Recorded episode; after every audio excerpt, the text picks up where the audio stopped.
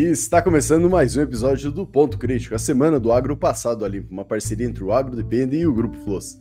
E nessa semana aí a gente vai falar então sobre a queda de preços afeta balanço de empresas no agronegócio. Planta, uh, plantio de soja no Brasil é mais lento em 14 anos e ameaça milho, diz Pátria Agronegócios. Como será o clima do Brasil em dezembro? E mete da letra. E Milley promete liberar, uh, libertar o agro aí, gigante argentino, amarrado pela esquerda. Como é que fica o Brasil em tudo isso? E apresentando a mesa hoje, meu nome é Cassiano Sartor Decker. Meu nome é Eduardo Sebastiani. E meu nome é Luiz Gustavo Floss. E começando na primeira notícia aí, uh, queda de preços afeta balanço de empresas no agronegócio. Receitas caem 5,5% no, no trimestre de julho a setembro e limita avanço de margens. E é uma questão que a gente está vendo também todo o mercado como um todo, né? Quem trabalha principalmente aí nas administrações ou também como vendedor vê que os BRIC estão meio parados, tá todo mundo meio retraído, podemos dizer assim, tanto para compra de produtos para fazer um plantio, porque a gente está tendo um, uma questão climática que está segurando muito também. Eh, a gente vê como vai ser a safra, tanto no sul com excesso de chuvas, quanto aqui mais no cerrado com a questão uh, de tempos mais secos, de chuvas esparsas. A gente está entrando em dezembro e não está todas as áreas plantadas ainda, né? Então tem muita área para plantar, muita área para replantar aí de soja. Tem notícias de gente tirando soja, botando algodão já, então matando a soja para colocar algodão safra. Então, é, é tudo isso está balançando o mercado, além das negociações que já tinham sido feitas, uh, tá tudo muito uh, sem a gente ter uma previsibilidade do que acontecer. E tudo isso está impactando. Então, nesse uh, trimestre aí de julho a setembro já deu esse 5,5 e a gente pode esperar mais notícias até finalizar esse último trimestre do ano, uh, de até novas quedas, né? Cair ainda mais esse, esses valores. O dado foi levantado pelo Valor Data com base no balanço de 25 companhias, que mostrava uma soma de receita obtida no trimestre que totalizou 187,5 bilhões, que daí é essa queda aí de 5,5. Entre essas 25 empresas, 19 teve redução na receita, a queda mais acentuada foi da Agro Galaxy, de 22,9%. Se vocês lembram, um tempo atrás tinha já notícia a respeito de umas demissões, eh, uma redução da folha, principalmente feita pelo pessoal da, da Agro Galaxy, e isso se dá em função desses resultados que está se tendo agora. Então, não necessariamente que as empresas estão em más lençóis, digamos assim, mas a, a questão principal é organizar a casa. Eles Uh, muitas empresas viram que tiveram um crescimento nos outros anos que precisava colocar mais gente no mercado, que precisava acessar mais o produtor, aproveitar a oportunidade, e agora, por causa dessa diferenciação de preço, por essa diminuição da receita, muitas empresas deram uma enxutada na sua estrutura para conseguir continuar atendendo, porque o mercado está respondendo dessa forma. E aí o que o pessoal comenta é o quanto que o, o, o mercado do agronegócio ainda vai crescer ou está crescendo necessariamente para justificar muito aumento de mercado, muita contratação. Então, nos próximos, nos próximos anos aí, talvez, a, o grande questionamento é o agronegócio tá, vai continuar crescendo, vai continuar sendo impulsionado, digamos assim, né, crescendo cada vez mais, que justifique mais contratações, que justifique ter mais entrada de, digamos, novos agrônomos aí no mercado, muitas contratações. Então, isso é um dos pontos que a gente tem que levar em consideração o quanto esse mercado ainda está crescendo, por mais que vinha sendo um setor que se diferencia, é um setor que realmente faz parte, uma grande parte do PIB, a gente tem que ver que às vezes pode estar chegando num teto ou esse crescimento não vai ser tão grande como a gente vinha vendo nos últimos anos, e isso é importante a gente dar uma, uma atenção que pode estar afetando todo mundo aí de alguma forma e deixando, como o pessoal fala, o mercado já não está mais contratando tanto assim, mas ele está ficando cada vez mais especializados. Então, os melhores é a tendência que vão ficar e os mais ou menos por aí vão estar tá perdendo muito espaço aí nesse mercado daqui para frente. E aí, nós vemos que isso tudo é uma cadeia, né? É, a nossa cadeia do agronegócio, é, que quando a gente fala, vai analisar um pouco todo, todo o processo, a gente sempre fala do antes da porteira, o dentro da porteira e o pós-porteira. Mas a questão tudo está, uh, tudo desencadeia dentro da porteira. O que, que aconteceu para a gente poder ter uma recessão, vamos poder chamar uma recessão do agro, né? É, podemos até chamar dessa, dessa forma, que é justamente a diminuição dos preços das nossas commodities. Né? É, caiu o preço de soja, caiu o preço de milho, caiu o preço é, da, de toda, todas as carnes. Então toda a cadeia está sofrendo. Claro, por que, que a cadeia está sofrendo? Por causa de uma questão chamada preço. preço. Então, se o produtor tem uma condição de receber um valor menor pelo saco da soja, pelo saco do milho, qual que é a primeira coisa que ele vai pensar? Diminuição de custo, retenção de custo. E mais ainda, nesse ano, nós já colocamos ainda uma outra cartada, que é a questão da incerteza climática que ela está evidenciada na prática. Era uma incerteza, está começando a virar realidade. Né? Todos os problemas que aconteceram estão acontecendo no centro do país, com a falta de chuvas, o excesso de chuva no sul do Brasil. Isso faz com que o produtor, então, freie mais ainda a sua, o seu, a sua, uh, o seu investimento dentro das lavouras. E isso faz com que as empresas que estão justamente no antes da porteira, que são os fornecedores de insumos, que são toda a cadeia que vai fazer com que o produtor possa estar utilizando essas ferramentas, sofra com esse processo, porque existe essa, essa parada. Né? E é o que nós estamos vivenciando nesse momento. Por isso que é tão importante é, que toda a economia flua. A gente tem falado bastante aqui sobre essa questão da economia, o quanto que é importante, por exemplo, que a economia brasileira cresça, se desenvolva, porque vai o pós-porteira vai ser gerado maior, é, maior demanda, e essa maior demanda vai fazer com que o, o, a, o dentro da porteira possa ofertar maior quantidade de produto, e com isso, melhorando as tecnologias para ofertar uma melhor quantidade de produto, vai também no antes da porteira vai ser é, vai ser melhorado todo esse fornecimento. Então nós entramos no alguns anos aonde esse fluxo estava positivo. A partir do momento que o pós-porteira freia, a demanda freia, e eu tenho comentado aqui que para mim o principal problema não está detectado pelos números econômicos brasileiros. O principal problema porque hoje se coloca muito ainda um parâmetro que é desemprego no Brasil. Né? A taxa de desemprego no Brasil. Qual o percentual, qual a quantidade de pessoas desempregadas. Esse número representa somente um terço da população. Tem um terço da população ativa que ela é fazedora de bico. E são as pessoas autônomas, aquelas que vivem sem ter um formalismo de ter uma empresa ou ter uma carteira assinada. E quem mais tem sofrido hoje e principalmente porque não consegue buscar crédito, porque todo, todo o mercado está é, em recessão, são justamente essas pessoas. Então, um terço dessa população não tendo renda não consegue fazer, não consegue se alimentar adequadamente, não consegue comprar carne. Por isso que nós estamos vendo carne perder preço, porque não tem é, consumo interno.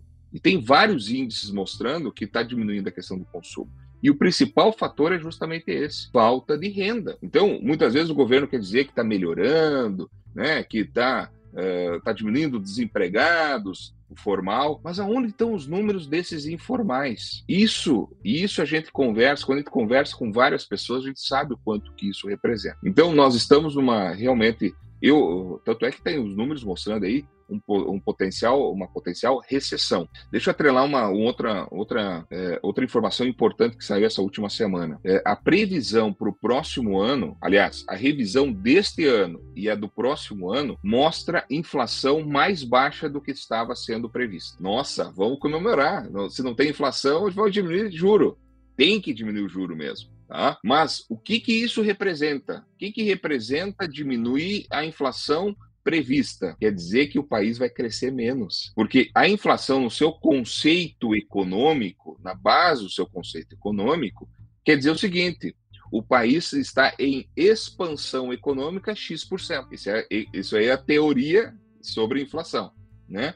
Então, se, no, se nós estávamos, se nós tivemos uma inflação muito grande por causa da pandemia, porque foi uma, uma, um problema de quebra de cadeias, né? faltava produto para entrar, então foi tudo inflacionado, que não tem na, que foi um, algo extra do, da questão econômica, nós estamos voltando para o processo normal do conceito real de é, inflação. Então, se está caindo a previsão de inflação, está caindo a previsão de crescimento do país. Se está que se isso já é o número que por que, que os economistas de verdade não falam o quanto que o país está criando recessão? Por que, que essa mídia vermelha uh, não fala sobre isso? E nós estamos entrando num processo de recessão, que é aquilo que eu venho falando uh, todos os nossos episódios aqui. Pessoal, nós temos que botar nossas barbas de molho, nós temos pelo menos dois anos de barba de molho, porque a coisa ainda ainda tá, tá, tá, tá crespa, tá crespa. E isso tudo está demonstrando nesses números, só que não são evidenciados né? E são comemorados, porque tem esse outro lado não se coloca. Então, voltando para essa, essa situação toda, né? É, nós, é, tudo isso é, vai cair sobre a cadeia, né? Então, voltando para a notícia original, né? A, queda de faturamento das grandes empresas tem um processo em que as empresas não olharam para aquilo que estava acontecendo, para a realidade que estava acontecendo. Né? E isso uh, talvez seja um grande mal que hoje nós tenhamos do mundo capitalista. Né? Tudo tem seus prós e contras. O mundo capitalista é, coloca metas e precisa buscar essas metas. Só que muitas vezes elas são míopes. Essas metas são míopes. E quando a gente tem miopia sobre isso, a gente só quer crescer. E quando a gente precisa regredir, não se regride. A gente precisa frear, precisa ter os freios. Tem que ter os momentos de freios. E quem mais sabe fazer tá, é, de forma exagerada é o produtor. O produtor, esse sim, freia, freia no último ali, vai arrastando o pneu, né? Mas vai parar. Então, é, isso é, um, isso é a consequência um pouco desse nosso navio transatlântico que não tem freio para estar tá parando, né? E aí as coisas têm que ir acontecendo, vão acontecendo e está aí. É, claro que a gente não quer que empresas uh, tenham, uh, vão falir ou vão sair fora do mercado, elas têm que ganhar o seu, uh, tem que ter rentabilidade para se manter, né? Mas tem uma consequência. Tudo aquilo que aconteceu no passado, que tem acontecido, vai existir uma consequência. Quem não se prepara para essa realidade, né? E a realidade é muito clara: a agricultura brasileira está em um processo de recessão, que quer dizer o seguinte: freio de mão puxado no 100. E aí uh, nós precisamos saber como lidar isso de uma melhor maneira possível. Aí tem, tem um outro ponto que é a, a respeito de, de, de, como é que tá e, e, as consequências disso aí também. Pega, por exemplo, aqui no sul, a gente vem de duas secas praticamente, agora uma frustração de safra, principalmente da cultura do trigo, e aí a gente vê que muitas empresas estão com estoque de, de um, dois anos de fungicida, por exemplo, que não vinham sendo utilizados, e agora recém está começando a entrar no mercado. E a questão é quanto foi comprado aquele produto, muitos produtos vêm sendo quase em estoque, para o químico vem em estoque, que é um, uma validade longa ainda para ver a dificuldade como, como tá esse cenário. Tem, tem algumas multinacionais que os caras estão uh, faturando produto agora porque eles sabem que só vão vender no próximo ciclo, não vão conseguir vender para eles que eles estão escoando estoque dos outros anos ainda. E, e isso muitas vezes acaba sendo mascarado. É, é, um número que, ah, esse ano empresa X vai bater a meta, mas vai bater a meta, mas quanto está sobrando de estoque lá no final das contas para o próximo ciclo? Então, mesmo que está sendo empurrado pra, com a barriga, teoricamente eles teriam que ter um ano faturando que eles faturaram em, em dois anos junto praticamente para conseguir realmente cumprir e, e normalizar o cenário que está. E, e, o problema de tudo isso é que é uma bomba relógio. Qualquer momento isso vai estourar. Hoje a gente já vê um pouco de consequência disso. O próprio produtor já tinha muitas vezes até insumos comprados em outras safras que ele não vinha retirando, não vinha utilizando em função da condição do, climática. E aí agora a gente tem um cenário que vai se expandir, né? Principalmente a questão da, de, de quebra de produtividade da soja para a questão do Mato Grosso também, uh, ou a questão do Centro-Oeste também. Então a, a gente vinha com problema no Sul, agora se expandindo também para outras regiões do Brasil, que isso vai dar reflexo e a gente não vai ver esse reflexo nesse ano exatamente, por mais que a gente já está tendo consequências, uma redução, como o Floss comentou, né, que o produtor freia e freia mesmo, né, e, e, e, ainda não é a resposta total que a gente pode ter ainda nesse ano, porque tem os outros anos que isso vai ser refletido e aí as empresas têm que estar tá com os pés bem no chão, digamos assim, para não ter um, um, um problema muito maior, porque o tombo se torna muito maior se não começar a botar os pés do chão e ver realmente a realidade que está acontecendo no mercado hoje em dia, né? É, e Eduardo, bem, bem isso que tu falou é importante, né? Se, se o Rio Grande do Sul, os estados do, Rio, do, do Sul sofreram nesses últimos anos, o Centro-Oeste e Nordeste, que estava a mil maravilhas nos últimos três, quatro anos, é agora que eles vão ver sofrer, né? E tem um fator muito que é, é, é é, é, muito característico da nossa agricultura é, de produção, a nossa indústria a céu aberto, né? Que é ter anos que tem determinados problemas e outros não ter esse mesmo problema, ter outros problemas, né? Como é o caso de pragas, né? Tem, tem momentos daqui a pouco de mosca branca, surto de mosca branca, outros momentos de surto de ácaro, trips, né? semana a gente viu bastante trips aparecendo até nas lavouras do Mato Grosso. Então, uma coisa que não era tão, tão normal. Aí, em outros momentos, uma espodóptera dá problema. Então, quando se faz todo o planejamento de cadeia, e quando a gente vai lembrar, o produtor sempre tem que estar presente, também pensar nisso, né? Uh, esse produto não cai do céu quando ele precisa. A empresa que vai fornecer né, tem uma revenda, tem alguém que faça a logística desse processo, tem a, a, a fabricação, tem a matéria-prima dessa fabricação. Isso nós estamos falando sempre de um ano para o outro. Então, isso é um grande. A agricultura tem uma característica muito complicada de fazer planejamento, né? porque a gente não sabe se tudo isso vai utilizar, e bem isso que tu falou, Eduardo, o que, que acaba acontecendo sobrando, sobrando estoque. Que eu, a gente já pode colocar aqui, ó. Mato Grosso vai ter sobra de fungicida, porque vai ter muitos produtores que não vão fazer as suas aplicações devidas. Tem outros produtores que estão conseguindo fazer e sabem a importância de fazer, na, na, na, na umidade, deu umidade, deu condições, mas tem produtor, opa, mas está muito seco, eu não vou esperar mais um pouco, né? Ele vai levando no fio da, fio da navalha até o máximo, né? E muitas vezes é seguro e não faz essa aplicação. Então, não estou dizendo aqui que está certo ou está errado. Estou querendo só construir o fato de que muitas vezes tem produtos que muitas empresas já venderam para esse ano, não vão ser utilizadas e realmente como tu falaste, no ano que vem que vai ser utilizado. Então, nós temos muita coisa que vai acontecer para o ano que vem. Nós vamos ter uma barragem aí para o ano que vem muito grande ainda. Só, só, mais um breve comentário, né? Aqui no sul ainda tem uma outra questão que vai que, que, eu vejo que possivelmente pode acontecer. É, agora, esse final de semana, no sábado, se eu não me engano, estava marcando 16, 15 graus, em alguns locais estava marcando temperaturas até mais baixas. E aí nós temos uma outra questão de doenças, de problemas que até então não era tão frequente. Se a gente tivesse já com uma boa parte da soja semeada, possível ou, ou, mais desenvolvida, talvez a gente poderia ter, por exemplo, o problema de mofo branco em regiões que nunca teve. E aí poucos produtores vão saber manejar, as empresas não vão ter esse produto disponível no, no, nos estoques também, porque não é normal da região, porque não tem altitude. Os técnicos não vão saber recomendar.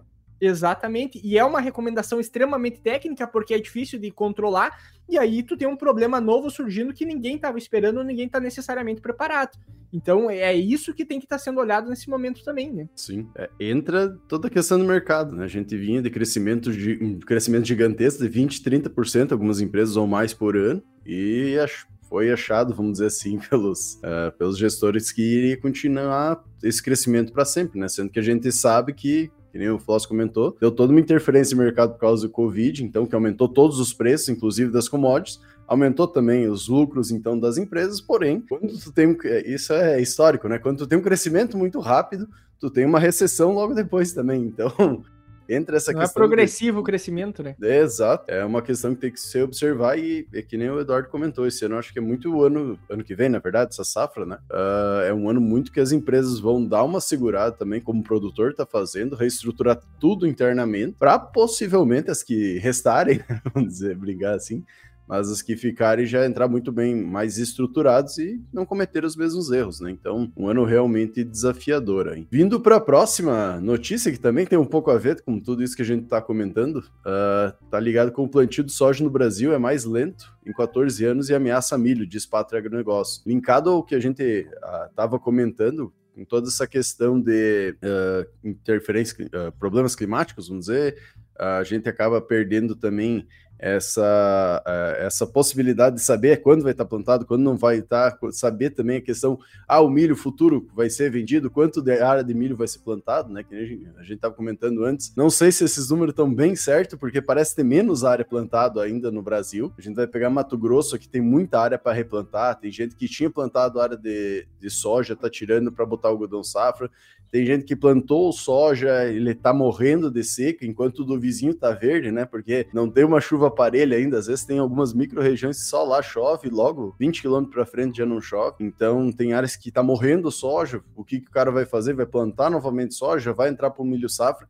Então, essa questão está muito complicada ainda para a gente ter uma, uma determinação do que vai acontecer, como também no sul, né? Não para de chover, Agora deu uma semana um pouquinho mais com sol, mas porém ainda atrás esses plantios. Uh, o pessoal vai entrar muitas vezes com milho safrinha, vai entrar com soja. Uh, o que, que vai ser feito? Né? O mercado não sabe, então está muito ligado também Uh, com tudo isso que a gente comentou anteriormente. Bom, a notícia ela passa que o plantio da soja safra 23-24 no Brasil atingiu até sexta-feira 74,69% da área projetada, no ritmo mais lento desde 2009, com faltas de chuva no norte e nordeste e precipitações excessivas no sul, afirmou a consultoria Pátria Agronegócio.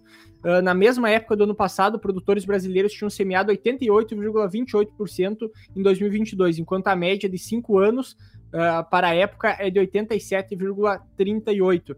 Então a gente é, é, evidente que tem essa redução, né? Que está sendo é, de forma mais lenta a semeadura no Brasil inteiro. Até a gente comentando nos bastidores, né? Que talvez alguns números não estejam tão concretos ainda, uh, que possivelmente tenha uma semeadura menor ainda do que está sendo informada, e como o Cassiano bem comentou, tem mais a questão das áreas de replantio, então não é só áreas de semeadura, tem muitas áreas para ser replantada, que isso aí também afeta diretamente, e tem outras notícias também, que foi uh, na, quando a gente estava buscando as notícias da semana, uh, por exemplo, de redução de área de milho, questão de aumento de área de algodão, por exemplo, também, que poderia estar ocorrendo, em função que o pessoal não vai plantar milho, vai entrar com, com a cultura do algodão, e teria um, um recorde até de área de, de semeadura de algodão, e, e a gente vê como isso pode estar afetando, como o Cassiano bem comentou, a gente não vai saber exatamente como se prepara para esse mercado, que ele está muito. Uh, ele vai acontecer de forma muito rápida, por exemplo, quando der condição mesmo serve aqui no sul. Nesses últimos dias parou a chuva, o pessoal já estava semeando no barro praticamente.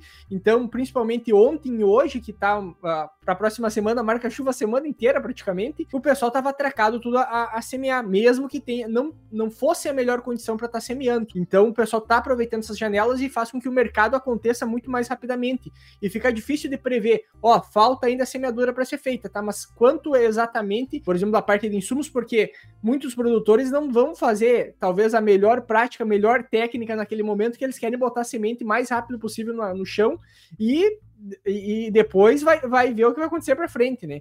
Então fica muito difícil a gente prever exatamente como vai acontecer, como vai girar esse mercado e as consequências também dessa implantação da cultura e os desafios que a gente vai ter ainda para frente. Muito desafiador essa safra, muito desafiador é, eu tô, hoje eu estou gravando aqui em Passo Fundo, aqui no Rio Grande do Sul. A semana passada passei toda semana no Mato Grosso. A gente vê realidades totalmente diferentes, né? É, mas é, o que é importante a gente observar disso, disso tudo, né? O fato, os fatos que estão acontecendo. Uma, uma safra jamais vista. Né? Então, esse negócio de falar de 14 anos, 30 anos, 50 anos, é, eu já estou vendo que nunca existiu uma situação como está acontecendo esse ano. Tá? É, de que forma? Esse excesso de chuvas que acontece no sul do Brasil é mais visto. Né? Tem lugares aí de desses últimos praticamente três meses aí, desde o início de setembro, nós estamos falando de lugares de 1.800 milímetros acumulados, entre 1.200 e 1.800, essa é a média. Imagine que o Rio Grande do Sul tem uma média anual em torno de 1.700 a 2.000. Então, essas regiões, em três meses, já choveu o equivalente a de um ano inteiro. E, no, e quando a gente vai para o Mato Grosso, né, é, varia de quase nada quase nada de chuva até 600 milímetros, né? Quando é, a gente é, fala quase nada é porque deu algumas chuvas de né, 20, 30 milímetros, teve lugares de 60, agora nessa última semana uh, teve lugares que choveu um pouco mais, né? Tanto é que eu falava na no nosso nossa previsão da semana passada no Momento Agro que essa semana passada era a melhor, é, era a melhor previsão para o Mato Grosso. E foi, mas ainda não foi uniforme. Né? Não da choveu safra, para ele. Não choveu para ele. E é para essa semana tá seco de novo. Né?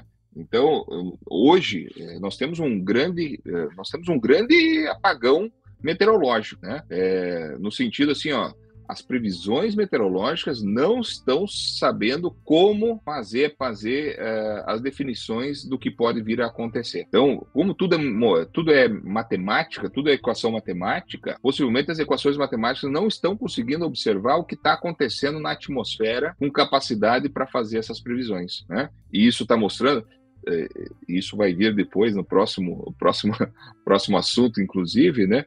Mas isso demonstra o quanto que nós estamos tendo problema é, dessa safra é, atualmente, né? Então isso tudo, é, o impacto, nós já temos impacto forte e ele pode ser mais forte ainda sobre a questão da produção. Soja já está limitado. Eu, eu, eu gostaria até de já fazer alguns números, colocar uns números com a visão de hoje, né? Hoje 26 de novembro. Se a previsão inicial de soja no Brasil era de 165, mil, 165 eh, milhões de toneladas, lembrando que no ano passado foi 155, eu, a minha visão é que bem possível que o Brasil não consiga produzir entre 140 e 145 milhões de toneladas de soja total. Tá?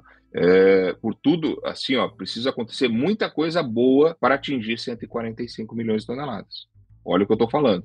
Não é que tem que piorar, não. É, tem que melhorar as situações é, de diminuição de chuva no sul do Brasil, um aumento de chuvas no centro-oeste e nordeste, para conseguir fechar em 145 milhões de toneladas. Tá bem que isso aqui fica gravado, depois dá para voltar e a gente vai acompanhando esses números, né? E milho, e milho, nós temos uma grande incógnita. É, a pergunta é até quando que nós teremos chuvas no centro-oeste? Essa chuva vai só até o final de março? Vai até final de abril? Vai entrar em maio adentro? Vai chegar a junho? A probabilidade é que não chegue tão longe em anos de El Niño. Aliás, já vou fazer, fazer um, um comentário que em dezembro nós vamos fazer é, dentro do nosso Conexão Pro, nós vamos fazer toda uma análise de risco com relação uh, a milho em diferentes tipos de fenômenos, como aquele que nós fizemos webinar nesse mês com relação à soja. Nós vamos estar fazendo um webinar também em janeiro, mas para o No Conexão Pro, com exclusividade para quem é nossos assinantes da Academia da Autoprodutividade. Nós vamos estar levando essas informações, porque essa é a grande incógnita que está acontecendo. Como tem uma grande incógnita, a gente não consegue falar o quanto vai ser a área de milho. A gente não consegue falar em área de milho, a gente não consegue falar em perspectiva de produção, a gente não consegue falar em a única coisa que a gente consegue falar é que a tecnologia vai ser mais baixa, que a área vai ser mais baixa. Agora, quanto mais baixa vai ser e quanto mais baixa vai ser a tecnologia, né, a intensidade disso, é que é, tem, nós temos dificuldade de estar tá falando. É, até a questão dos produtos, né? Tu vai ver, tem o mercado de milho tem todo, todo não, mas uma maior parte, vamos dizer, ainda para rodar e vai rodar lá em janeiro, se bobear, ou final de dezembro, alguma coisa, porque o produtor não sabe também o que fazer direito. E ele vai querer esperar e ficar mais em cima do laço possível, que pode ter um desabastecimento depois, digamos, se o clima favorecer o plantio do milho de produtos até, de insumos, né? Tanto semente, quanto outros insumos, porque as empresas muitas vezes não conseguiram se organizar para ter o estoque em casa, né? Muitas vezes até tem comprado, mas não, não chegou. E pode e essa questão de baixa tecnologia está também ligada a isso, né? Além de preços e tudo mais que está tá trazendo, também essa falta de organização do, da cadeia logística, vamos dizer assim, para entrega desses produtos. Então, realmente um ano aí que tem tudo para ser muito desafiador, que a gente vai ver muita coisa acontecendo no campo, né? Pra, vai ser bem variável, vamos dizer assim. Até, até a questão em relação a preço né, dessas commodities, desde milho e soja, ainda não está tendo reflexo necessariamente do que está acontecendo, desde a questão de quebra de produtividade que possivelmente vai acontecer no centro-oeste, como também essa redução de área de milho. Então ainda a gente vai ter reflexos nos preços dessas commodities, possivelmente nos próximos dias, quando essas uh, começar a ser definido realmente tamanho diário, tamanho da, realmente da perda que vai estar tá acontecendo, e isso vai refletir, obviamente, diretamente no preço, né? Sim. É, tá totalmente ligado com a próxima notícia, né? Querendo ou não, essa questão climática, então, próxima notícia é como será o clima no Brasil em dezembro. Em match da letra, né? Ele comenta as questões da de começar a voltar as chuvas, prometendo aí aqui no, no centro-oeste, vamos dizer assim, manter a média uh, esperada em torno dos 300 milímetros, ou um pouco abaixo, já trazendo para o norte uh, um pouquinho mais abaixo do que estava esperado, para o sul diminuir um pouco a quantidade de chuvas, né? Mas está prometendo 300 milímetros que se vier, e se, se for parelho, né? Esse está sendo o maior problema aqui no Mato Grosso. Se for parelho, vai ajudar muito. Mas a gente realmente não sabe o que vai acontecer, porque a princípio, metade de novembro, a partir do dia 20 de novembro, era para ter alinhado as chuvas. A gente está hoje em dia 26 de, de novembro. Uh, que nem o Floss comentou, essa última semana ela foi uma semana com mais chuvas, porém não foi uma, uma chuva que pegou todo o estado, né? Uh, acontecia muito, tu tá rodando o campo, numa fazenda, tá chovendo na, logo do lado seco, né? Uh, com sojas com folha torcendo, tudo mais. Então é, é um ano bastante desafiador e tem que ver o quanto essa uh, previsão também vai pegar não só a chuva de manga, mas todo o estado, né? Que é o que a gente está esperando para conseguir observar. Porque pode ser que toda essa questão, até mesmo do safrinha, tem muita gente que desista do soja e começa a entrar simplesmente no milho safra, né? Para conseguir ter um, um menor custo vamos dizer assim. Porém, varia todo o mercado também, é bem complicado esse ano. Até te, teve algumas notícias relacionadas a, ao El Ninho também, que o pessoal já estava apontando até que ele poderia durar até o outono do, do próximo ano. E, e aí entra aquela questão de. Tem bastante informação em relação ao que exatamente vai acontecer. Como o Flávio comenta, é muito difícil de saber exatamente, porque a, a, é, tá muito imprevisível, digamos assim, em relação ao clima.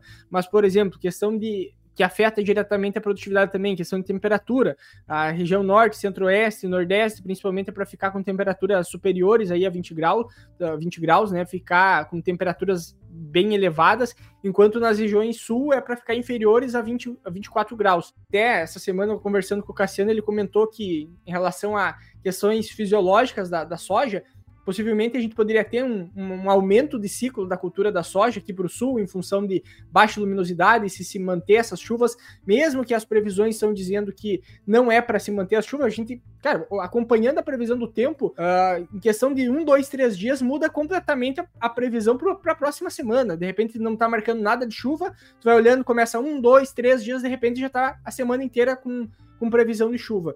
E aí começa a ficar muito difícil de se planejar e se organizar. É que nem a gente comenta em relação ao produtor. Que, ah, como é que tu vai garantir para o produtor falar assim para ele, cara, não planta ainda, espera um pouco, porque o solo está muito molhado, está muito encharcado, mas e quem garante que vai ter realmente uma janela melhor de semeadura do que está sendo feita agora? Não tem como garantir isso. E, e, e, principalmente pelas variações que a gente está tendo das previsões que estão tá, acontecendo. Por exemplo, agora, próxima semana, está marcando chuva a semana inteira aqui no sul. Então, grande parte do pessoal já está antecipando e fazendo semeadura. Para dezembro, já teve previsões que eu vi aí do pessoal falando que vai chover bastante ainda no mês de dezembro.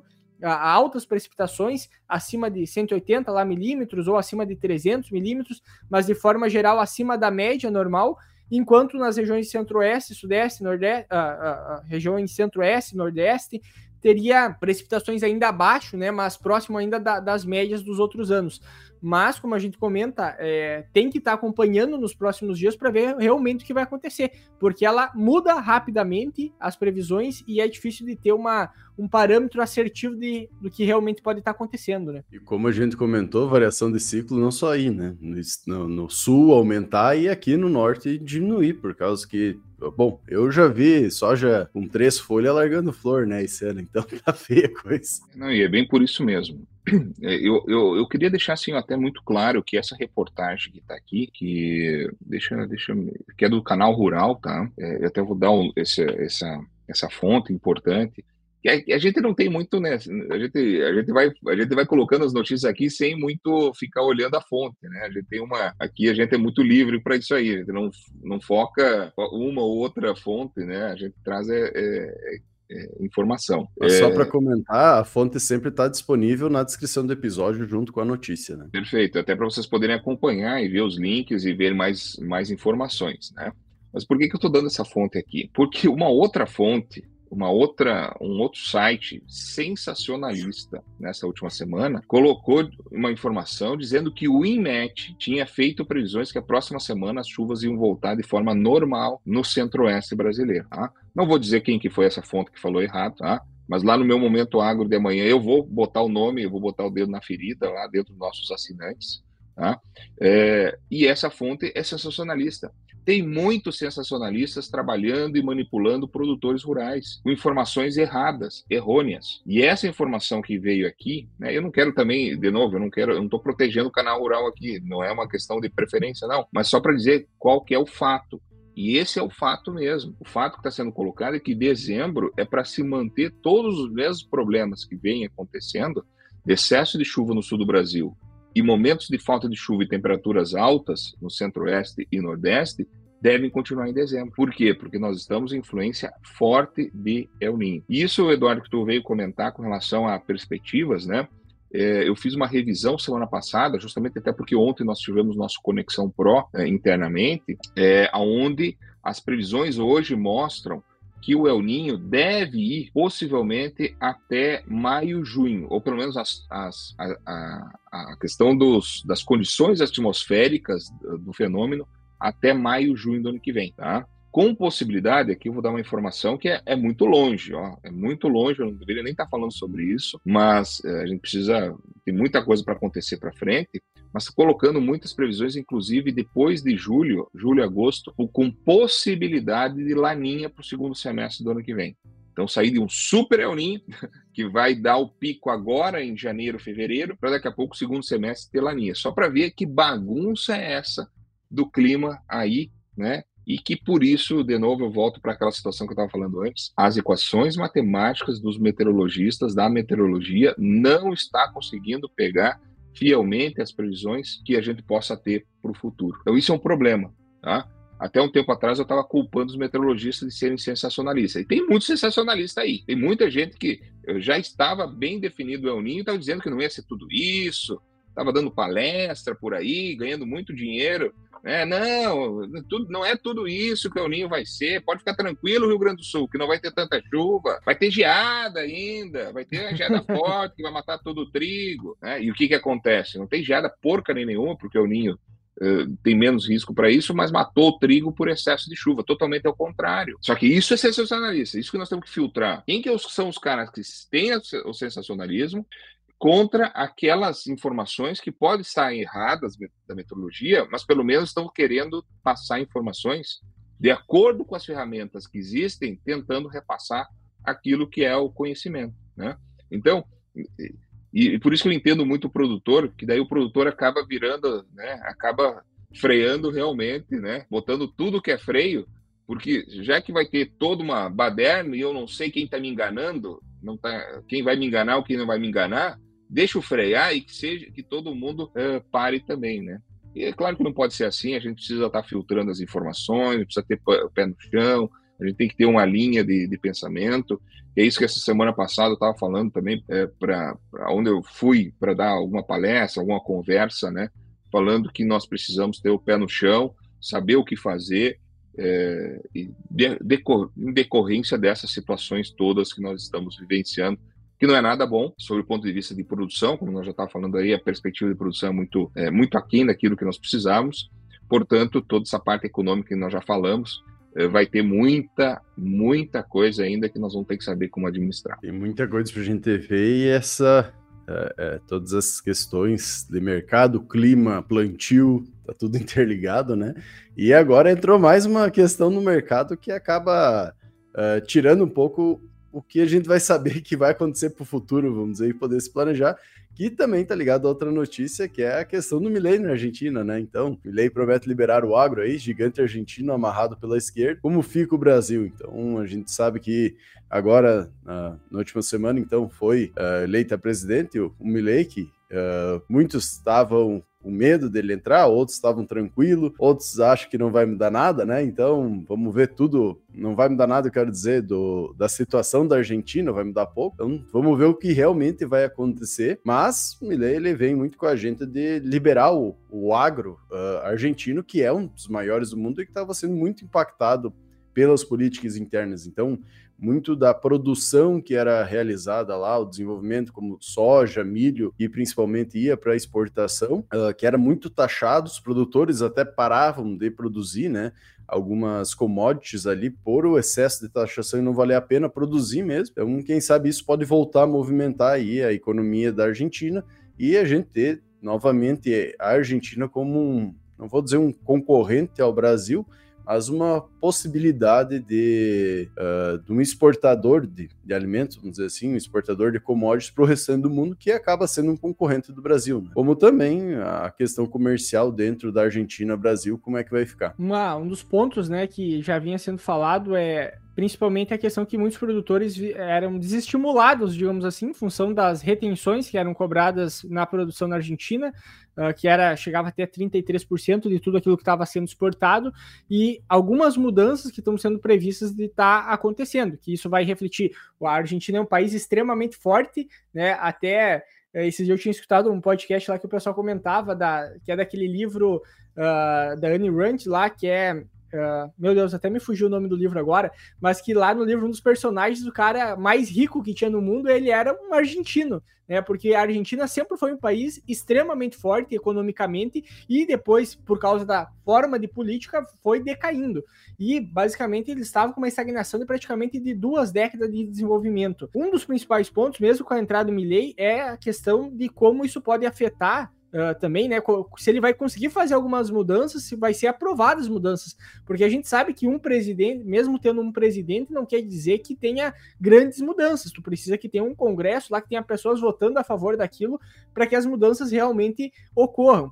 Mas esses pontos levam a principalmente questão de aumento de área de cultivo da, da Argentina, questão de retirar essas retenções, que automaticamente faria que a Argentina seria um país concorrente extremamente forte, principalmente pela questão logística que eles têm para escoar a safra deles.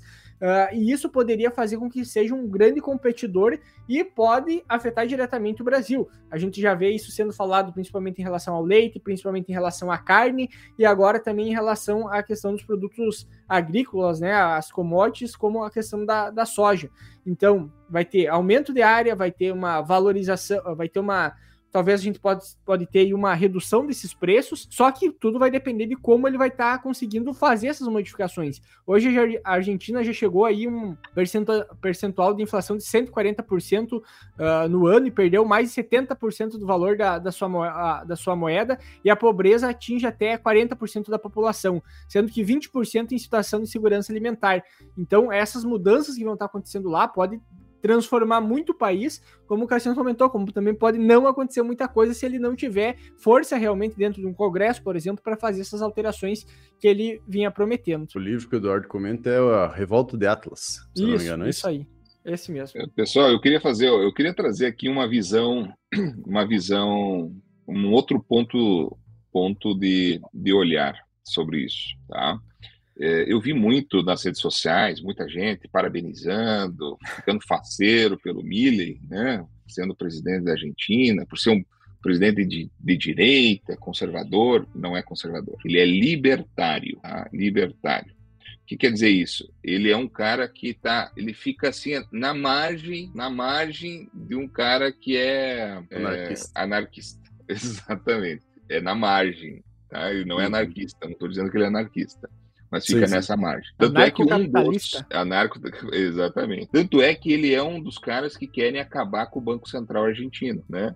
Hoje todas as economias do mundo estão fortalecendo os bancos centrais de cada país para fortalecer a sua moeda, né? Ele que eh, no seu plano ele diz até em acabar com o Banco Central. Claro que entre falar, colocar isso na campanha e depois, quando eleito, realizar, tem uma distância enorme. Né? Tanto é que, né, vamos voltar aí, dois presidentes na Argentina, né, esse que está presente, que é o, o, o Hernandes, uh, esqueci o primeiro nome do Hernandes, é, que é de esquerda, peronista, da mesma linha dos Kirchners. Né? Teve um outro anterior, que foi o Macri, um presidente de direita, que faltou culhão para ele, para colocar aquilo que realmente o país precisava. E essa outra visão que eu quero dar para vocês é o seguinte: todos se todos esses governos esquerdistas na Argentina, que fizeram quebrar a Argentina, né, que está aí o modelo, o modelo esquerda de quebrar, está ali, tá? não precisa ir para outro lugar, está aqui do lado. Um país rico, né, como vocês mesmos falaram, país rico, é, país desenvolvedor, é, que se tornou uma perda enorme é, esse país, o MAC, é, para poder sustentar todo esse, esse arcabouço estatal, eles tiveram que aumentar impostos, eles tiveram que segurar a questão da moeda. Então, hoje tem dificuldade das empresas né, é, conseguir mandar dinheiro para fora do país, porque não tem dólar. Olha que nível que chega. Então, quando isso acontece, não, para, para de acontecer negociações. Muitas empresas multinacionais saíram da Argentina porque não conseguia fazer negociação. Não tem como o país se fechar como a esquerda quis se fechar, né, sem, e, e fazer com que a economia mundial não interfira. Vai existir interferência. Um país só cresce com divisas. Então precisa entrar e sair dólar, precisa ter fluxo para isso. E aí, com a sobra, que é o superávit, o país crescer. Por isso que precisa ter superávit. Por isso essa briga que acontece aqui no Brasil, que em 2024 prometeu ser déficit zero, e agora vieram falando é, que vai ser déficit zero de verdade, entre aspas, né? Vamos colocar um entre aspas aqui que eu não acredito. Mas tirando, deixa eu fechar essa gaveta Brasil, vamos falar da Argentina. A visão que eu queria trazer para vocês. O Macri, portanto, há dois presidentes atrás de direita, entrou com um discurso forte e importante. Nós vamos zerar os impostos agrícolas para os produtores rurais. Ele não conseguiu fazer isso. Ele zerou do trigo, ele zerou do, do, do milho e prometeu que durante todo o mandato dele ele ia conseguir ao final zerar a, a soja. Ele não conseguiu fazer isso, ele não teve força para isso. Por quê? Porque as mudanças que ele, ele precisava fazer, que é de diminuição de custo da máquina pública argentina, ele não conseguiu. E o que, que o governo no Brasil está fazendo? Aumentando o tamanho da máquina pública. E se aumentar o a pública tem que aumentar imposto, porque alguém tem que pagar essa conta, e quem paga é o, o povo. Não são as, as empresas que vão pagar, as empresas vão botar esse aumento de preço no produto final que o povo vai consumir. É simples assim. E aí o que, que acontece lá na Argentina? O Macri não consegue fazer isso, não põe, não teve culhão para botar em cima da mesa para fazer, porque ele foi, ele teve medo, ele não teve capacidade para fazer isso, que o que, que aconteceu? Voltou à esquerda, porque e aí piorou mais ainda a situação. Tá? Sobre a visão que eu quero trazer, sobre a visão agrícola brasileira em relação à agrícola argentina. Essa confusão toda que a Argentina fez, fez com que os chineses viessem comprar mais soja do Brasil, viessem comprar milho do Brasil. Vamos recordar que até três anos atrás os chineses não compravam milho do Brasil, só com, principalmente era milho americano e milho argentino. Né? Os americanos começaram a quebrar pau com a China, né? podemos dizer se está certo ou errado, podemos fazer uma outra avaliação. Não quero abrir essa janela aqui, essa, essa gaveta aqui para conversar, porque é muita coisa, mas o fato, os chineses deixaram de comprar milho nos Estados Unidos por uma questão de briga política, econômica e por falta de produto, porque eles diminuíram a produção nessa última safra. Os chineses diminuíram as compras da Argentina porque eles não tinham condições também de fazer essa relação de compra e venda interna, que tem essa dificuldade, mas principalmente porque a Argentina diminuiu a produção de milho lá. Quem que é o salvador da pátria chinesa? O Brasil. A gente só está conversando sobre soja, milho, tudo isso que a gente falou antes de produção. Ó, a gente estava falando, ah, o Brasil vai ter uma péssima safra, 140, 145 milhões de toneladas. Puxa vida, se a gente voltar atrás, há cinco anos atrás a gente não produziu nem 120 milhões de toneladas toneladas, né? seis anos atrás. Né? Ele está achando uma péssima safra esse ano, só para a gente ter uma noção. Por isso é bom a gente entender e ter parâmetros dessa comparação. Mas o que eu quero dizer, a China veio comprar mais nosso porque esses países se deram mal. E a agricultura, né, o agricultor, imagine o agricultor argentino que paga de 20% a 33%, imagine o brasileiro, o produtor brasileiro que está recebendo, vamos lá, botar interior do Mato Grosso, botar um bom preço, Cassiano, 130 reais a soja, e tirasse... Tá bom, tá bom né? É bom 130, né? Tá abaixo disso. Mas imagine 130 ele tivesse que pagar 25% de imposto. Dá para o governo esses 25%, que é o que o argentino paga lá. Então, 130 menos 25%, nós estamos falando em menos de 100 reais. O produtor brasileiro ia ganhar menos de 100 reais. Qual o produtor brasileiro que ia se sustentar com a soja abaixo de 100 reais? Se hoje já é ruim, 120 e pouco, 130. Então, é isso que está acontecendo na Argentina, que é o que o governo fez. O que que fez? Diminuiu a produção, o produtor argentino não tem nenhum tipo de é, vontade de botar tecnologia, de plantar, tanto que reduziu a área. Bom, nesse aspecto, vamos falar bem baixinho, bem feito, bem feito essas duas palavrinhas. Para nós, nós saímos ganhando. Agora, o que, que vai acontecer com o Milley? O Milley, a tendência, talvez não no primeiro momento, mas mais para frente, o que, que ele vai fazer? Ele vai cortar imposto. Ele vai fortalecer a agricultura argentina. Então, se a gente não, não se ligar, quem vai sofrer vamos ser, vamos ser nós aqui no Brasil vai existir um fortalecimento da economia agrícola argentina que vai voltar a ser competitivo nesse mercado. Então, quem está aplaudindo que o Milley, oh, que bom que o Milley entrou na Argentina, lembre-se dessa informação que eu estou falando. Daqui dois ou três anos, daqui a pouco, a nossa economia vai estar tá uma, uma M, uma desgraça, e eles vão estar tá começando a se fortalecer, eles vão voltar a ser competitivos, vão botar o salto alto, e eles vão ganhar de novo a China, eles vão produzir. E nós que vamos se ferrar. Então, só, só, pra, põe esse, só esse pontinho na, na cabeça aí, para a gente lembrar e, e principalmente gente lembrar o que, que a gente precisa fazer aqui no Brasil para mudar isso tudo. E o Brasil perdendo a oportunidade de aumentar cada vez mais o mercado agro, aumentar a industrialização agrícola, que devia estar sendo incentivada tanto a produção quanto a industrialização, para a gente poder, em vez de só estar tá exportando ou estar tá brigando com a Argentina por exportação de, de commodities, a gente está comprando a Argentina, que é um grande produtor, está aqui do lado, dá para trazer para o Brasil industrializar aqui e daí vender para o restante do mundo energia, DDG, uh, no caso etanol, alguns outros produtos, até a, a própria parte de uh, óleo, né? A gente sabe que a Argentina é um grande produtor de óleo, que as empresas vão estar muito quebradas, porque não tinha produto para processar. Então tem toda uma possibilidade que a gente podia estar agora aqui no Brasil, que se fosse incentivado, que as indústrias lá vão estar demorar muito tempo para sair daquela realidade. E aqui a gente podia estar utilizando como um todo. Então, entre as oportunidades que o Brasil também perde por questões políticas, né? E vamos, vamos esperar, vamos ver o que o Mili vai conseguir fazer. Lá para ele tá bem mais difícil, né? Não tem o STF junto com ele, como aconteceu em outros países, uh, que agora deu peleia, mas iniciou e estava legislando por eles. Então, para ele é um pouco mais complicado para mudar toda essa questão. Já que no Brasil a gente tem que ver o que vai acontecer, né? Tá uh, uma questão de primeiro estava um déficit de 40 bilhões, de foi para 60, de foi para 140 e agora estão falando até em 200 pro, até o final do ano. Um déficit aí das empresas públicas que vinham dois, três anos no positivo e agora já no primeiro ano entregado com as contas tudo em dia conseguiram cair bastante aí a mais de 10 bilhões uh, que provavelmente vai ter que 10 contando positivo que estava, mais o negativo que ficou, né? Mas vamos ver o que, que vai acontecer, que vai ter que sair do, do cofre, dos cofres públicos, né? Então, saindo do cofre público, tem que cobrar imposto. E com o aumento do imposto, diminuiu a, a utilização, o consumo do brasileiro, e mesmo com o aumento do imposto, a arrecadação está diminuindo. Então, é só olhar para o vizinho que aconteceu. É tão fácil, tão simples, mas acabamos não olhando e achando que a gente vai, vai sempre se manter muito bem, né? E pode ser que não ocorra isso. E sabe, Cassiano, que o mais, o, o mais próximo de observar realmente é a Argentina. Muitas vezes, quando se fala de Venezuela e Cuba, tem situações muito diferentes. Sim. Né? Porque, por exemplo, Venezuela não tem produção agrícola forte, então, sob o ponto de vista agrícola. Cuba também não tem agricultura agricultura forte, né? Cuba vive de, de vive de turismo, charuto, né? Charuto. É, e algumas alguns produtos é, e rum. É, algumas frutas, né? E rum. É.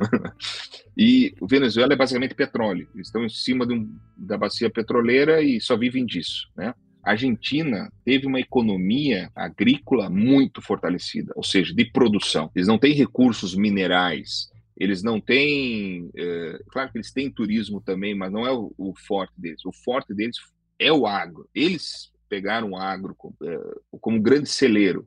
Se o Brasil é o maior celeiro que existe, porque é maior que a Argentina, está embutido na produção agrícola também. Essa é a maior comparação que a gente pode fazer né? Tanto é que a Argentina, tanto é a economia está voltada para agrícola, que aonde que eles foram cobrar imposto? Aonde tinha alguma Aí. coisa para cobrar, né? E foi por isso que foram para esse, esse lado. Então, por isso que é importante a gente fazer essa comparação, esquecer um pouco a Venezuela, que é um outro, outro mundo, né? Eles produzem um, um muito petróleo de péssima qualidade, aliás, né? É, por isso que assim, ó, nem o Brasil, sabe? Você sabia que o Brasil não utiliza petróleo venezuelano é de tão péssima qualidade que não pode ser utilizado. Então vai para outros locais para fazer outros produtos. É, mas tem uma grande, uma grande mina de petróleo. Mas a Argentina tem essa parte agrícola no seu DNA. O, hoje o custo da Argentina ele é um dos mais competitivos do mundo, né? Pela estrutura toda que eles têm, até em relação ao crescimento de soja nos últimos 20 anos, né? A Argentina cresceu 45%, os Estados Unidos 68% e o Brasil cresceu 220%.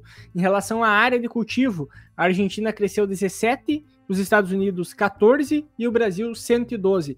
E aí tem na notícia falando assim: ah, a Argentina forte pode beneficiar o Brasil, porque uma concorrência forte pode instigar a gente se mexer mais e produzir mais. Sendo que na verdade não é bem assim, né? Eu não, eu não consigo ver a Argentina potencializando, crescendo e o Brasil reagir a esse mercado e, e crescer ainda mais. Uh, principalmente pelas questões que a gente vê politicamente acontecendo aqui no país. Então, assim, uh, como foi comentado, no Brasil vai ter um reflexo e talvez não seja o melhor reflexo de todos. A gente vai ser prejudicado de alguma forma com a melhora deles, mas obviamente, né, pela situação crítica que o país vinha passando, que bom que melhore, né? Mas a gente tem que entender que isso vai trazer reflexos aqui para o Brasil também e talvez vai enfraquecer em alguns pontos se a gente não tiver atento e não buscar melhorar isso, principalmente principalmente pela questão de estrutura que o Brasil tem, que a gente sabe que a gente é muito fraco ainda em relação à estrutura para escoar a safra, o custo da nossa produção é muito mais cara diferente do que a Argentina consegue fazer lá. Eduardo, até para contextualizar essas esses dados importantíssimos que você trouxe aí, né, esse aumento da Argentina não está embasado em aumento de área Eles não tiraram área de, de, é, de, de pampa, né? Para aumentar a de soja. Basicamente foi aumento de área, é, principalmente fazendo duas safras. Eles, a característica deles é que eles criaram a soja safra e a segunda safra. É, soja de primeira, desculpa, soja de primeira e a soja de segunda, tá? que antes não existia. Tinha lugares muito no sul que só plantavam é, cereais de inverno, trigo no inverno, e não plantavam nada no verão porque era muito frio. Eles conseguiram plantar soja depois desse trigo, é, é aumentando aí. Segundo, eles sempre foram grandes produtores de girassol. O girassol chegou a, chegou a ter mais de 5 milhões de hectares na Argentina. Sinceramente, eu não sei exatamente o número que está hoje, mas deve ser alguma coisa um pouco mais do que um milhão de hectares. Isso se transformou para soja.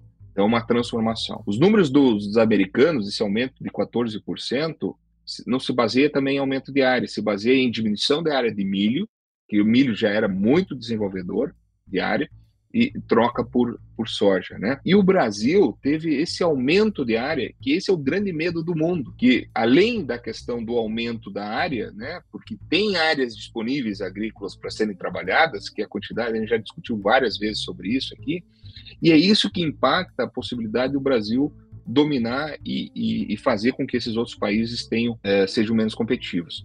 E o Brasil só vai ser competitivo tendo infraestrutura e principalmente é, essa competitividade quer dizer uma coisa, preço baixo, né? Nós estamos falando de commodity. Então, para ter preço baixo de uma commodity, nós temos que ter custo baixo também. Então, infraestrutura é, é custo, insumos são custos, etc. Né?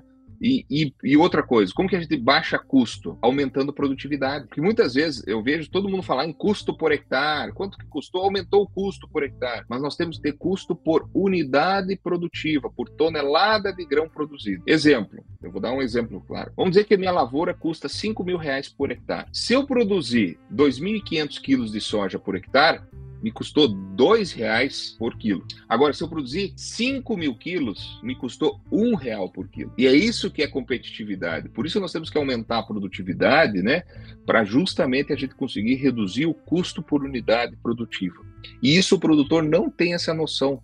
Ele sempre freia muitas coisas por causa do reais por hectare. E isso daqui a pouco não reflete em diminuição de custo por unidade produzida, tá? Fica na mente, tá lá no livro que a gente já discutiu, inclusive, né? Gestão do sistema de produção de grãos já faz, já fez parte aí até de uma conversa nossa. Isso tem que estar tá no, na, na, cabeça do produtor. Até só, só para agregar nessa informação aí, o custo operacional efetivo médio na produção de soja da Argentina naquele período de 2017 a 2021, que foi avaliado pelo uh, CPEA, uh, foi calculado em 269,3 uh, dólares, né, no caso, por hectare, o mais baixo de todos. Em seguida, aparecia a Ucrânia, antes da guerra, com um custo de 315,5 por hectare. Nos Estados Unidos, esse custo saltava para 508 dólares por hectare. E no Brasil, mais alto para 551 dólares, dólares por hectare, o dobro do custo da Argentina. E aí, um outro estudo da, da Fundação Agropecuária para Desenvolvimento da Argentina, mesmo, do, da FADA, era em relação ao que o salto nessa. Só tirando as retenções, fazendo uh, essa unificação cambial em relação ao dólar, o salto seria nos primeiros Uh, uh, seria em 10 anos, né, de 56%, então seria de 136 milhões de toneladas para 213 milhões, agregando aí 30 bilhões na, na economia. Uh, em carnes, o crescimento seria de 35% no volume produzido de 4 bilhões em divisas. Hoje, a, a, e, e, eles acreditam que esse desenvolvimento, esse salto vai acontecer principalmente nos próximos quatro anos. Então, a, o estudo é para 10 anos, mas eles acreditam que a parte mais significativa vai, vai acontecer já nos primeiros quatro anos. Então, para a gente entender o quanto essa questão de carga tributária, a questão econômica do país pode afetar muito a produção agrícola. Então é isso que a gente tem que se atentar e a Argentina é um potencial extremamente grande, sendo bem trabalhada, é igual o Brasil, né? Se o Brasil tivesse bons governantes realmente, o Brasil poderia ser um dos maiores países realmente do mundo em, em capacidade de desenvolvimento, em produção. Só falta realmente uma boa gestão, né? Que era o que faltava na Argentina e agora Vamos ver para que lado vai, né? Vamos ver o que vai acontecer aí para frente e a gente sempre vai trazendo aqui também no ponto crítico as discussões e a nossa nossa opinião também sobre tudo isso, porque tá em plena mudança, né? A gente tem muito o que observar ainda, uh, acompanhar, que nem a gente comentou, tá? Em anos aí que a gente não tá conseguindo prever mais nada, estamos trabalhando junto ao mercado, a previsão tá difícil de ser feita, tanto para a parte de uh, de clima, quanto também economia, quanto também dos nossos concorrentes, né? Querendo ou não. Então vamos vendo como isso vai acontecendo e trazendo todo sábado, hoje, domingo, a gente gravando, mas todo sábado de manhã, aí às 7 horas de Brasília, a gente tem o ponto crítico. Uh, que tu pode também nos ouvir aí na, no Spotify, no YouTube. A gente tá lá no canal Séries Brasil, a gente também está uh, disponível aí os cortes dentro do canal do YouTube do Agro Depende e também no Spotify a gente tem lá tanto por notícia quanto o episódio inteiro. Então vai lá, ouve, uh, também ouve nossa opinião, compartilha esse episódio com uh, os amigos aí para eles também ficarem por dentro das notícias das semanas e também fazer o convite, né? Caso tu queira participar aí da Academia da Alta Produtividade com o cupom AgroDepende10, tu tem 10% de desconto aí quando tu faz a tua inscrição, então com muitas novidades aí, principalmente nos próximos, no próximo ano, né, a partir de janeiro aí de 2024, a gente vai ter muita novidade uh, lá na academia, então, até Flávio, se quiser dar uma palhinha, fica à vontade.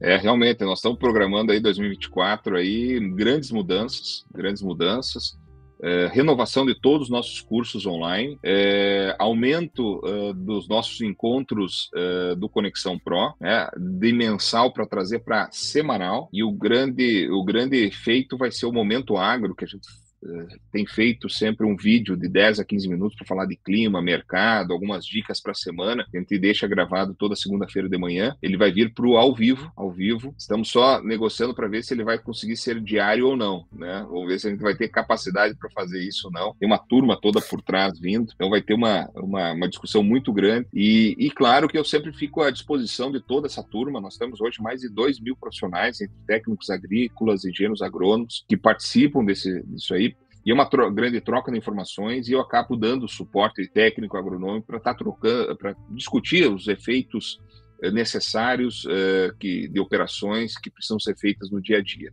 Né? Então a gente troca informações desde manejo uh, nutricional, adubação, controle de plantas daninhas, pragas, doenças, nematóides, etc. A gente discute tudo aquilo que envolve realmente a produção uh, de grãos, né? soja, milho, cereais de inverno, feijão, sorgo, etc são as nossas culturas que a gente mais trabalha. Então, venha conhecer um pouco mais, nós vamos ter muitas novidades aí realmente. Aproveite esse cupom de desconto que é o AgroDepende 10, essa parceria que a gente tem, é, e aproveite que agora nesse mês nós vamos ter aí algumas promoções. É, pode entrar nossos, é, nossas redes sociais, né, que é Grupo Flos, Flos é com dois S, ponto academia. Vocês vão ver que vai ter uma campanha aí muito boa para esse mês de dezembro aí, do Natal também, para já entrar em 2024 dentro da nossa academia. Então, espero que todos possam conhecer um pouquinho mais. Com certeza, é, quem está presente gosta e tem trocado muitas informações, e é isso que a gente quer, cada vez mais ampliar esse número de profissionais fazendo essa discussão. Não, perfeito. E toda semana a gente está aqui disponível, né? Uh, conversando, também convidar todo mundo a ouvir os nossos outros episódios do AgroPend. Toda terça a gente tem o Agro Dependent, já que a gente sempre traz aí um profissional referência do agro para a gente discutir sobre diversos assuntos do agronegócio. Toda quinta-feira a gente tem o Agro Depende Essencial, onde, eu ou o Eduardo a gente fala aí sobre algum assunto ligado ao, ao agro, né? Então, trazendo uma palhinha sobre esse assunto, né? Uma forma mais rápida. E todo sábado ou toda segunda, a gente pode falar assim, né? Todo sábado ao vivo ou toda segunda de manhã disponível aí na, nos agregadores de podcast, a gente tem disponível o Ponto Crítico. Então, nos acompanhe, nos acompanhe nas nossas redes sociais, que é agrodepende, ou também nas redes pessoais, tanto minha, uh, que é Cassiano Agro, ou do Eduardo, que é o Eduardo Agro. Então, por hoje era isso e até a próxima, pessoal.